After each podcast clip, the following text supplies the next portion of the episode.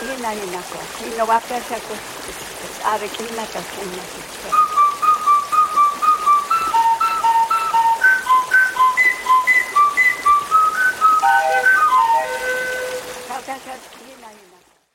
Hace 527 años, el destino de los vientos y mareas produjo la confusión más conveniente para algunos y perjudicial para muchos.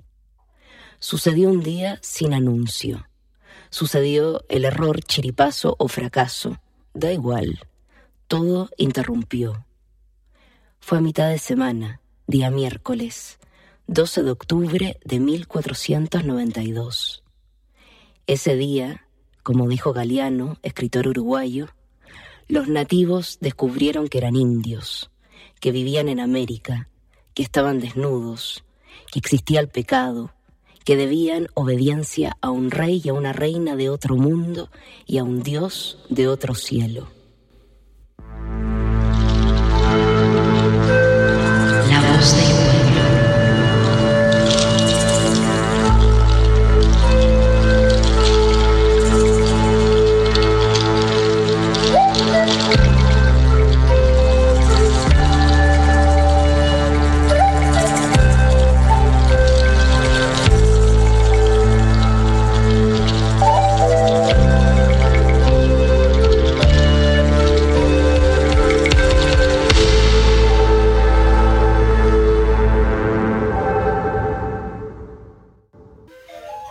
Soy Isabel Torres y esta es la cápsula América.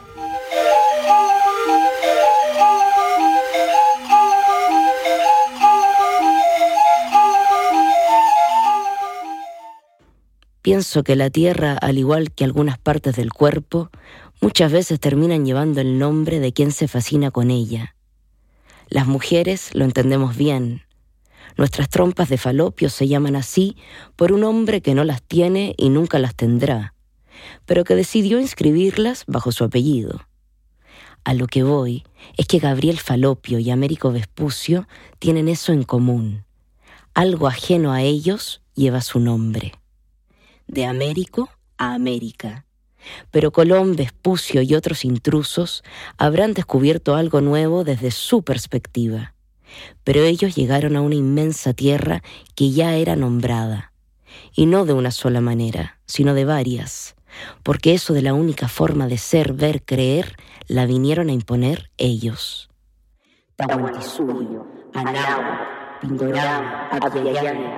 tierra viva. Así se le reconocía. Pero América es el nombre oficial. Por lo mismo, ¿Qué es lo primero que se te viene a la cabeza al escuchar América? Genocidio. Inquisición. Nuevos lenguajes. Nuevo mundo. Asentamientos del capitalismo. Mm, es como una palabra para mí muy de préstamo, ¿no? Como eh, es un nombre como postizo, encuentro yo.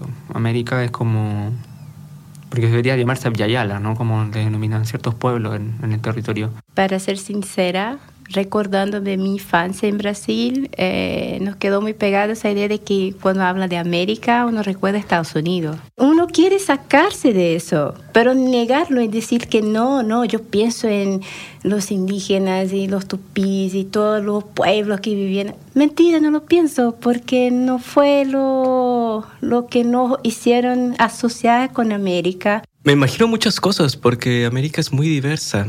No puedo pensar en la homogeneidad de América porque no hay tal. Yo diría que una diversidad de existencias, de planteamientos, pero que conceptualmente o históricamente lo han homogeneizado, como una construcción estereotipada. En el imaginario de las personas existe Latinoamérica y América como Estados Unidos. Por Latinoamérica se entiende México y más allá Perú y Argentina. Perú y Chile no aparecen en el mapa, Bolivia menos, Uruguay, Paraguay, ¿qué es eso? Hablar de los países que están al lado de Venezuela, no tienen ni nombre. Guyana, Surinam y Guayana Francesa. Pero es cierto, no están dentro de nuestros imaginarios. Y muchos dirán que nunca nadie nos enseñó o habló de estos vecinos. Y es ahí a donde quiero llegar. ¿Qué y cómo nos han enseñado? Pero más relevante aún, ¿qué no nos enseñaron?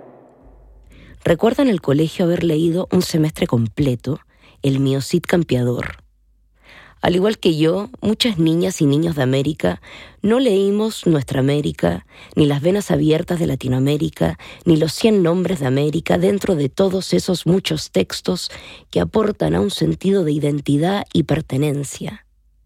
En cambio, queridos auditores, leímos literatura medieval épica española.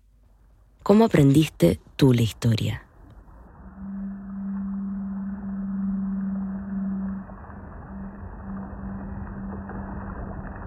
Yo en general tuve una, educación súper noventera, yo diría, que precisamente los textos escolares también estaban muy referenciados por Sergio Villalobos. Entonces, por ejemplo, yo aprendí que no nos llamamos mapuche, sino araucano. Había toda una, una, forma de pensar la historia en ese tiempo que era muy problemática. Muchas nociones del nacionalismo, del sentir patriótico, que a mí en general no me hacían mucho sentido, como con este, con este ser mapuche eh, en la ciudad yo estudié que Pedro Álvarez de Cabral fue conquistador de Brasil.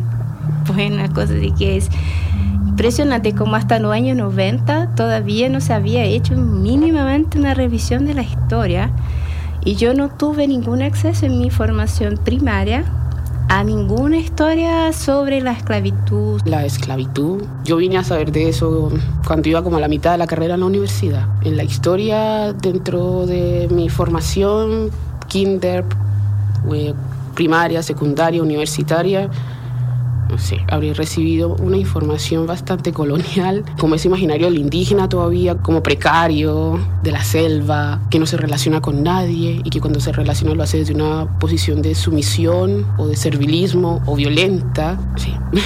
Bueno, que le sirve también al colonialismo, al patriarcado, al capitalismo. Entonces, al menos a mí me ha pasado que cuando empecé un poco más a vincularme con, comunidades o, empezar a investigar historias que tenían que ver más con la migración forzada. Empecé a darme cuenta que habían relatos que no habían sido tomados por la historia oficial, que no, que no estaban dentro de esta, de esta historicidad. Para mí era súper problemático que no vieran esas voces, porque esas voces precisamente eran mis abuelos, eran mis tíos, eh, eran personas que no estaban dentro de, de la historia mapuche o, de la historia de Chile o de Latinoamérica. Yo aprendí la historia de la colonización aquí, por, por vivir en Chile cuando tenía 13 años. Es curioso que yo allí no era capaz de decir soy española porque yo soy vasca y aquí soy la española, ¿no? incluso la europea. Y entonces, estando aquí, de repente era como, ah, que España tenía toda esa riqueza, ah, que se había robado todo eso, ah, era ignorante a ello, ¿no? Bueno, en el sentido de tema de capítulos de historia, eh, claro, se ve como un capítulo más, porque al final allí el tema de la invasión es algo normal, ¿no? Una de las primeras cosas que me acuerdo, tuve una buena profesora de historia, la profesora Martina, que era muy, muy divertida. Recuerdo mucho que lo primero que nos decía es que hay que dejar la rabia en otro lugar porque habitualmente se enseñaba historia de México a través de la rabia de la conquista, de esos pinches españoles que lo único que trajeron fueron enfermedades, violaciones a las mujeres, dañaban nuestros templos, acabaron con nuestro idioma, etc. Vamos con el inventario. Trajeron caballos, la rueda, viruela, la guitarra, la espada, el hierro, el trigo, las aceitunas, la sarampión. La cruz con un hombre torturado, otro idioma, mucha ropa, pudor, culpa, etc. Pero más que tratarse de lo que trajeron, es de todo lo que se llevaron. La ecuación de la invasión cambió bastante del extremo norte, llámese los Estados Unidos y Canadá, que al norte, centro y sur de América, de México para abajo. Al norte-norte invadieron invadidos de utopía no llegaron los hombres solos, sino acompañados. Venían perseguidos por un Dios que asfixiaba e irse significaba no volver jamás. y llegar era sentarse y vivir en paz, aunque eso signifique que a los demás se les acabe su faz natural. En cambio al norte, centro y sur llegaron bien solitos y poquitos al comienzo. Venían para volver. Se llegaba mal, se volvía bien. Se venía en nombre de un dios y de reyes que cuanto pedían en crimen se convertía. Imaginémoslo así. Los hombres venían mareados, y al pisar tierra sus cuerpos siguieron meciéndose, y la tierra se confundió, pensando que era un nanay, y sin pudor se abrió y brilló. Colón se encandiló, pero rápidamente se la agotó y la tierra se cerró. De ahí llegó Cortés y más abajito Pizarro, y ahí el oro realmente apareció. Ahí comienza la historia del capitalismo en todas sus formas.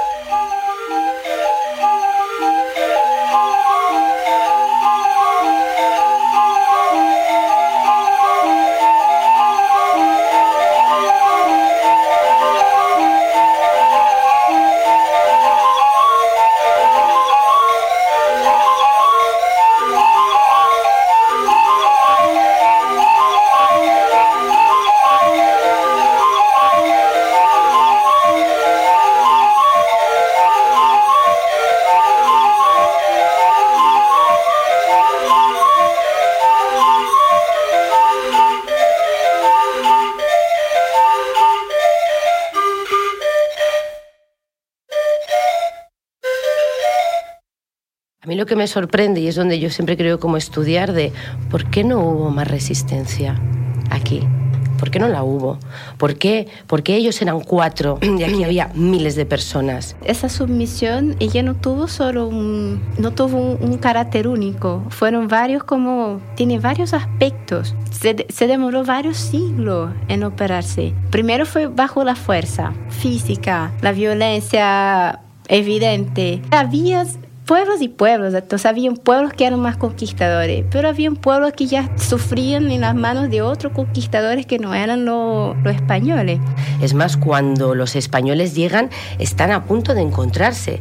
Están a puntito, a puntito de encontrarse. ¿Qué hubiera pasado? Hubieran luchado entre ellos, hubieran ganado los aztecas, los incas, pero bueno, volvemos a la interrupción. Por eso, cuando uno no conoce, caí en, en, dos, en dos como o demonizas por un lado o romanticizas por otro. Y sí, los incas habían hecho varios intentos de conquistar los mapuches y los mapuches lo mandaban a cagar. Entonces siempre hubo una disputa territorial entre Inca y Mapuche. No era que fuese totalmente desconocido la guerra y la conquista, pero no sé lo que pasó con los aztecas en México. Todos los pueblos estaban hartos de los aztecas porque los tenían sometidos, les tenían que pagar unos regalos impresionantes, con lo mismo que en Europa, con cosechas, con pan, con todo lo que hacían. Entonces ellos llegan aquí, se encuentran con todas estas quejas de los pueblos aledaños y las toman como tesoros. Por ejemplo, como para ponernos medallitas, a nosotros sí nos enseñan que los españoles fueron mucho más eh, benevolentes y entonces nos mezclamos con la gente de aquí. Y eh, otra cosa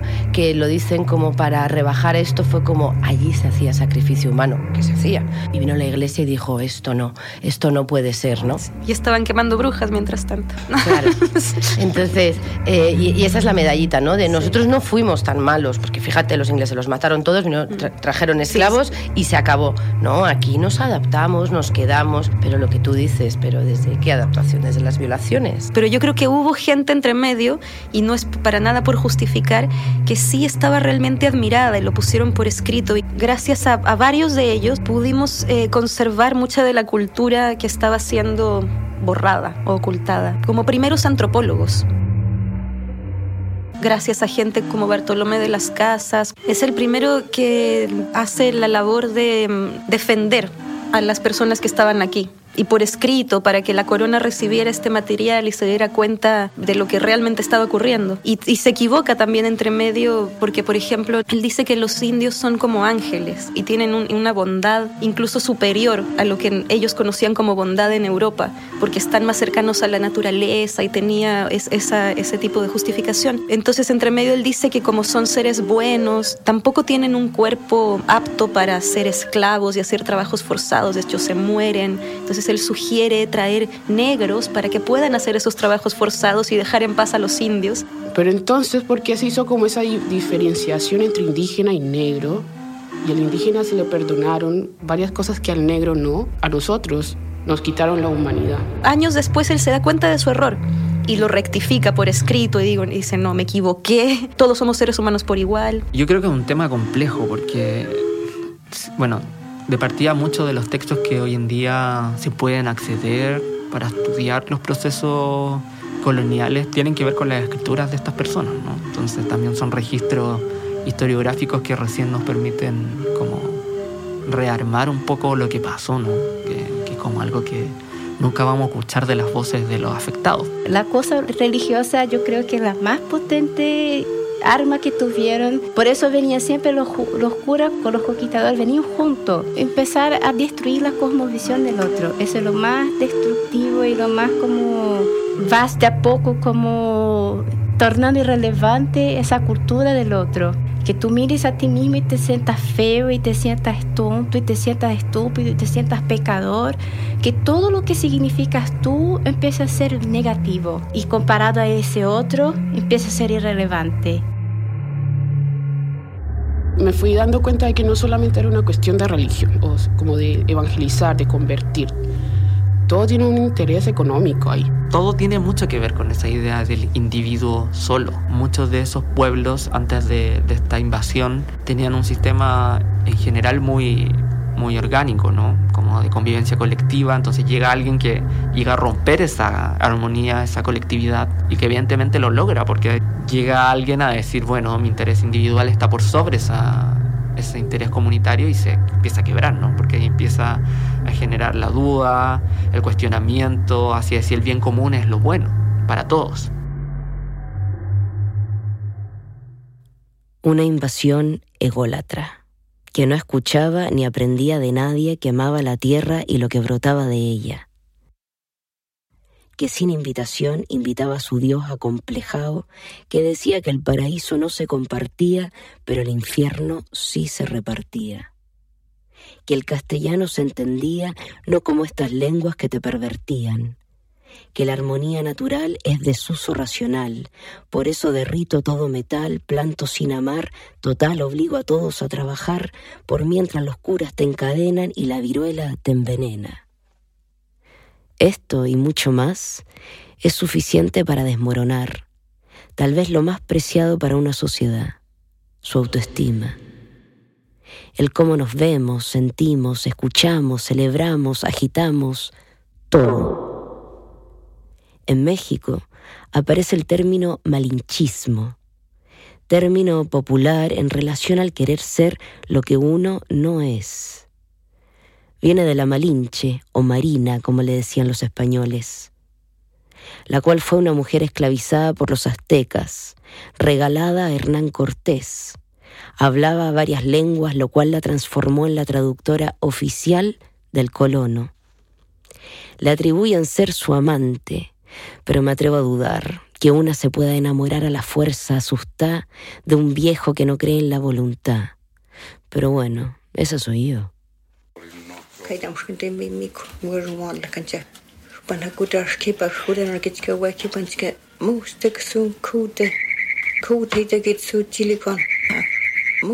Pobre Malinche, pienso yo, porque imagínate esta mujer que gracias a ella los españoles podían tener una traducción inmediata en los idiomas más importantes del momento y le dicen, le decían amante de Cortés, como con ese típico desprecio a la mujer histórico, ¿no? Hay que tomar en cuenta que también la historia es supremamente misógina, entonces cualquier mujer siempre es mala. Y ahí quedó ella como un perfecto blanco de, para culpar, ¿no? Para culpar. Yo, nací en el 81, o sea, cuando me enseñaban historia, era todo malo, rabia y la malinche era súper mala onda. Incluso en México existe, el, como tú dices, la palabra malinchismo que es alguien, por ejemplo, que idolatra a Estados Unidos o piensa que en Europa todo funciona tan bien y aquí todo está tan mal. Y... Arribismo, totalmente. Como la primera frase que a mí se me viene a la cabeza. O sea, cuando uno, uno aspira a hacer algo que se distancia mucho de lo que uno vive localmente en este lugar. El problema principal que se ha dado como, como en esta occidentalización es que ha sido forzada. Recordemos que hay una historia de, de montones de personas mapuches que les pegaban con varillas en las manos, los castigaban por hablar mapuzungún. Entonces hay montones de prácticas que se han ido perdiendo porque la colonización no ha dado la posibilidad de lo otro. Hay un concepto allá, la verdad no es un concepto, es una una idea que surgió fue un poeta que lo dijo por primera vez, que el brasileño tenía complejo de vira-lata. Vira-lata son los perros callejeros. Quiltro.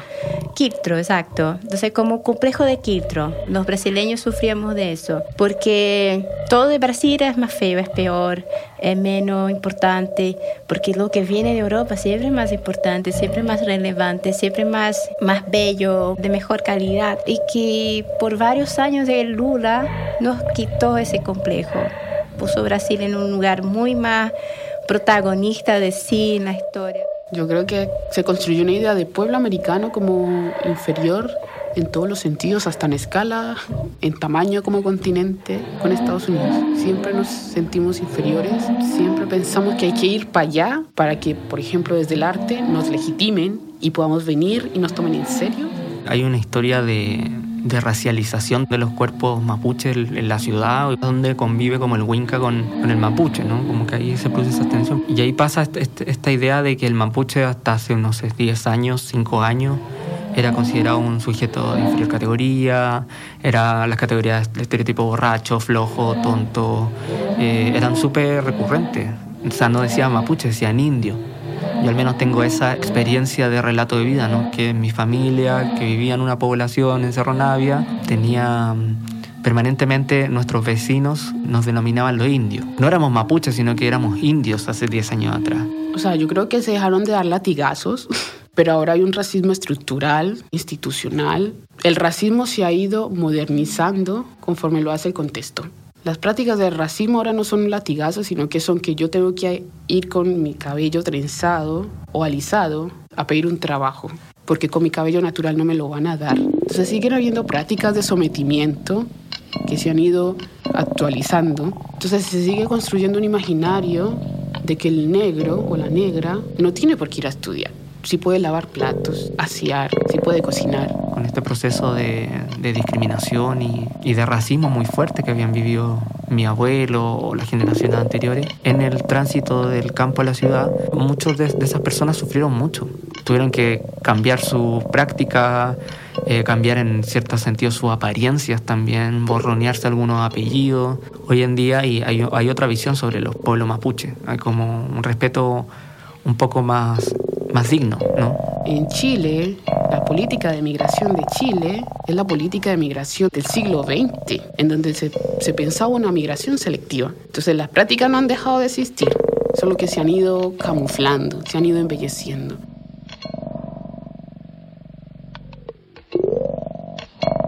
Justamente este ha sido el bálsamo, la belleza y la entretención.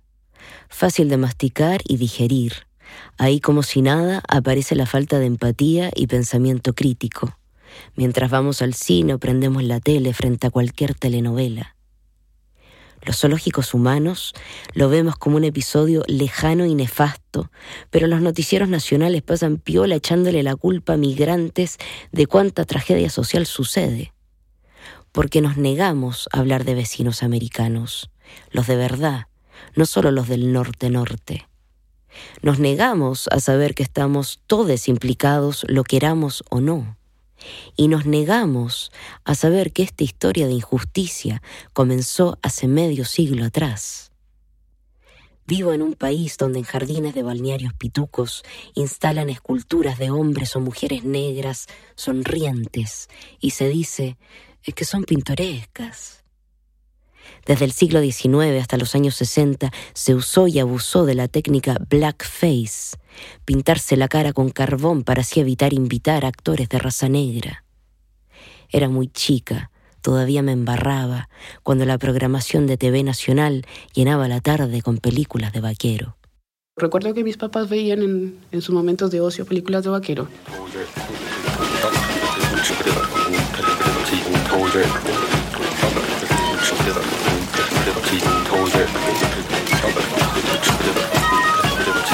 Para mí era bastante particular que nunca veía una persona negra vaquera. Y cuando aparecían, aparecían en el servicio. O atrás, como extras. Sí, para mí las películas de vaqueros son, eh, como también las películas de guerra, me producen mucho conflicto porque convierten en heroico el acto de aniquilar. Pero luego lo arreglamos todo con una acción de gracias.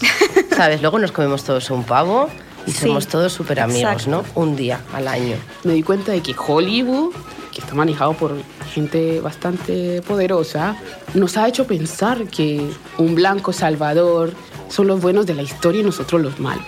Avatar, por ejemplo. Viajan al espacio eh, intentando colonizar, extraer información, material, riqueza, pero hay una persona que es salvadora que finalmente termina salvando a la comunidad pobrecita que no podía salvarse. Como, como que nos han hecho pensar que, por ejemplo, John F. Kennedy o Abraham Lincoln son los responsables de la abolición de la esclavitud. No es así.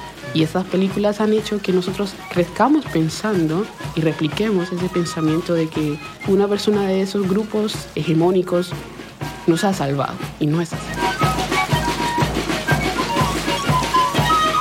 ¿Alguna vez te disfrazaron de indígena? No, pero sí de gitana. Allá en Brasil el Día del Indio. Mi mamá ya me vistió de eso. Yo tengo una foto, yo vestida de indio, una vergüenza. Yo le retaría a mi mamá hoy en día si yo pudiese. Yo con un cocar y una flechita así. A mí me pasa algo puntual que, que, mi- que yo tenía un mancún tejido que me lo habían dado cuando pequeño y cuando, me- por ejemplo, tenía que salir vestido de guaso, mi mamá no tenía poncho, entonces yo iba como, como vestido como con un macún y un, un sombrero, un- una chupalla. Y particularmente estos disfraces también son distribuidos en cierto periodo del año, ¿no? Son como cuando justo empiezan las fiestas eh, nacionales o fiestas patrias, ahí comienzan a aparecer esta, este orgullo de ser indígena, ser mapuche, pertenecer al pueblo Rapanui, como justo en ese tiempo de, de esta chilenidad, de esta asimilación también, yo creo, como de decir que los indígenas también son chilenos. ¿Qué es indio en verdad?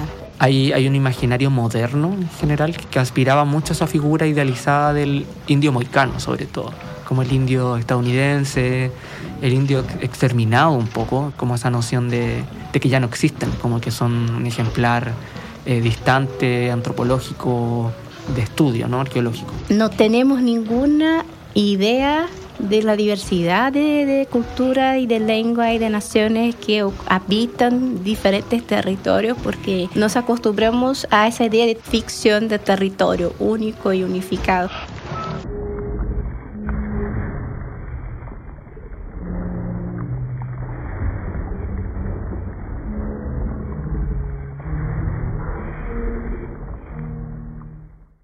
Quiero volver a la profesora Martina, la que decía que el sentimiento de la rabia había que descartarlo en las lecciones de historia.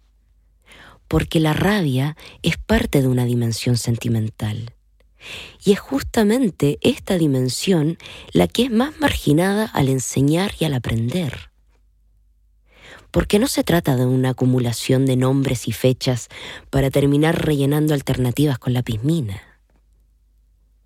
No podemos olvidar que en todo presente hay pasado y que todo pasado tendrá futuro. Yo creo que el afecto tiene que estar en cualquier relato. Porque sí está. Cuando uno dice que no está, está haciendo una. ya estás creando una falsedad. ¿Cómo no vas a contar con rabia la historia de los navíos negreros desde África hasta Brasil? Eran meses de viaje. Millones de personas ni siquiera llegaban vivas porque maltratos, todos iban en un sótano y todos defecaban ahí, no comían. Entonces, ¿cómo no voy a tener rabia de eso? Y más encima, eh, me conecto efectivamente con ellos. Pucha, probablemente son mis ancestros.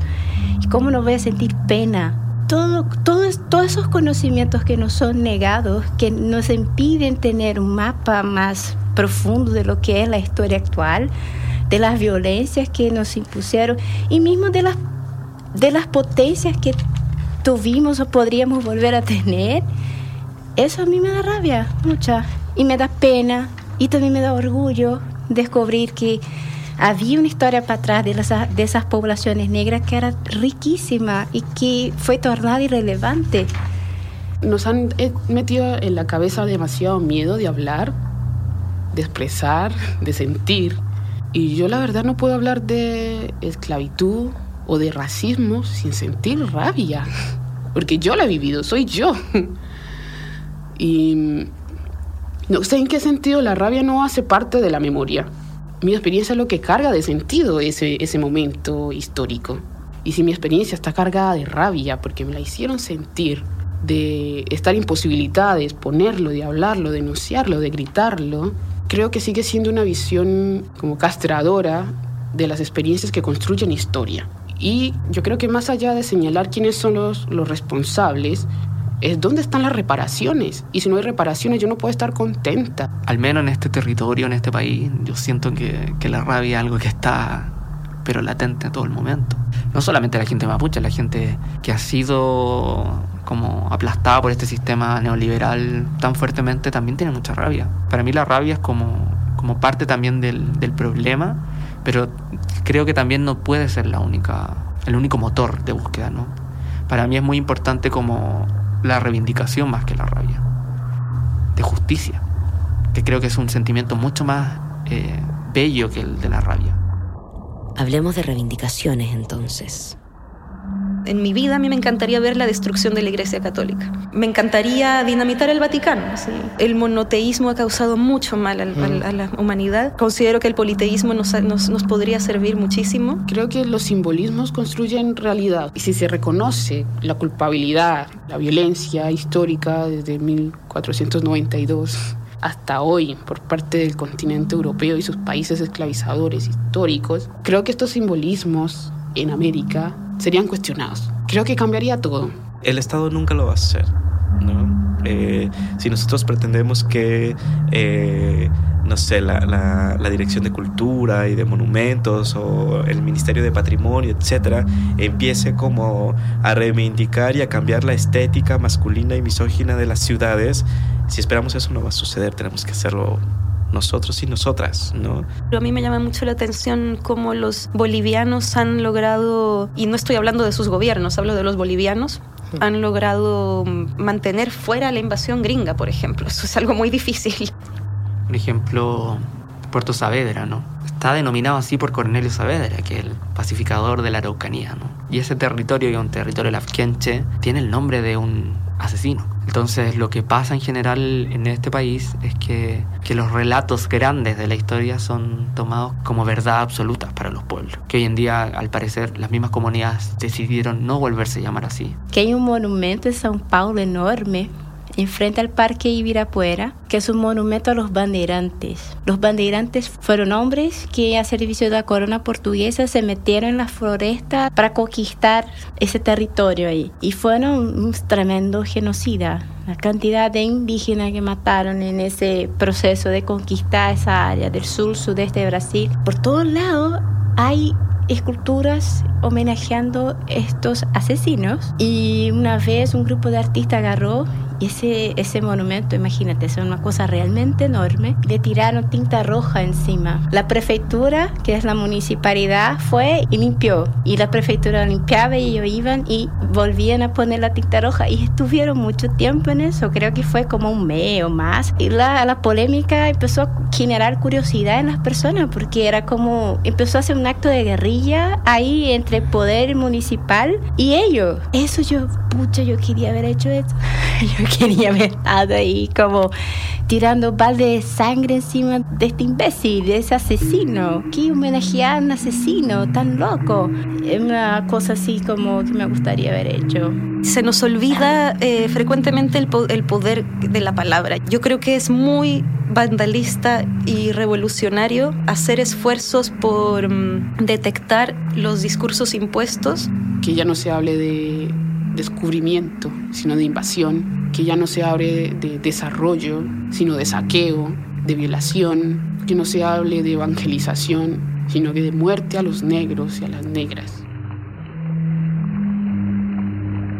Doy cierra esta cápsula con las palabras de Tiro de Gracia y su hit Leyenda Negra.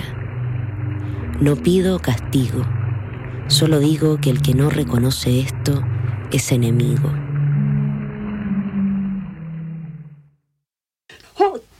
den åkerson, Busses Åkesson, Buckete Fotbollskonskap, Leijahon, Jyytiksi jättämys, jyytiksi jättämys ja kontkete Fotbollskonskap, Snei, kontkete, snei, jambo, kontkete, kontkete, ja o, kontkete, kontkete, hoida, kontkete, ja o. Yeah!